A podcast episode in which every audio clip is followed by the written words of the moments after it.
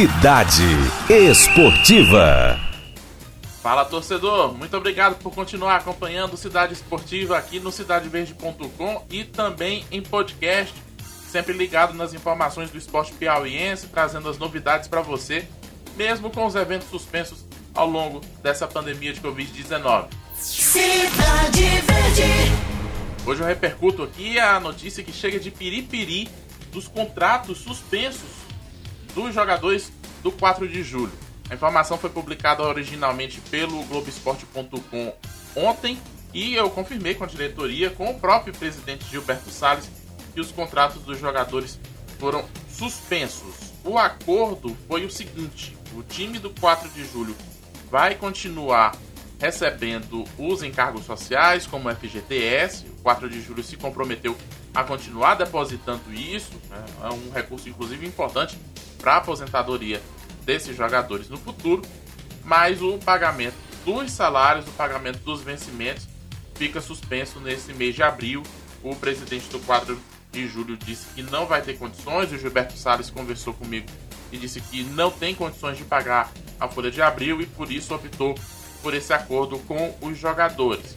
Os salários suspensos, os contratos suspensos, os encargos sociais mantidos. Essa foi a decisão do time de Piripiri, que tem jogadores da cidade no elenco e os jogadores de fora, desde o início né, da pandemia de Covid-19, os jogadores que são de fora foram embora de Piripiri e aguardam o fim de tudo isso para poder retomarem as atividades do Colorado. Na conversa que eu tive com o presidente do 4 de julho, o Gilberto Salles disse que é um prejuízo para os jogadores rescindir os contratos e o 4 de julho com os contratos que estão encerrando agora, como a CBF já determinou isenção de taxas, quando a temporada do futebol for retomada, 4 de julho não vai ter que pagar as taxas novamente, então se comprometeu a renovar o contrato desses jogadores assim que o campeonato piauiense for retomado. A gente lembra, não tem data para o campeonato piauiense voltar, não tem data para evento esportivo nenhum voltar no Brasil e o Campeonato Piauiense ainda tem 18 rodadas só da fase classificatória, sem contar os dois jogos da decisão. Eu já trouxe isso aqui em outro comentário. Os contratos de muitos jogadores no Campeonato Piauiense terminam agora no mês de abril, porque o campeonato já era para ter terminado no dia 15. Seria o jogo decisivo. Eu busquei informações de outros clubes. O Piauí ainda tem contratos até o fim do mês. O Picos ainda não tem situação definida. O Altos continua com jogadores, assim como o River também. Altos e River continua com jogadores treinando em casa, atividades mantidas, mas esses dois times ainda têm a Série D para disputar, né? Altos e River a situação é diferente. O 4 de julho é que foi o primeiro mesmo a anunciar essa medida de suspensão enquanto o elenco não retorna às suas atividades normais é preciso observar e eu vou ficar de olho nos próximos dias. A gente pode ter decisões parecidas relativas a outros clubes do Campeonato Piauiense. Até porque já estamos no dia 22 de abril, esse podcast foi gravado no dia 22 de abril.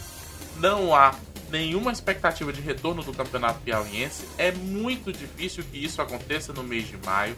Os treinos teriam que ser retomados no início de maio e isso é muito improvável, é muito difícil que isso aconteça com o número de casos de Covid-19 aumentando tanto em Teresina, que já passa de 150 casos, como em Parnaíba, que aos poucos começa também a apresentar um crescimento no número de casos. E me chamou a atenção o comentário que eu ouvi de um dirigente hoje pela manhã.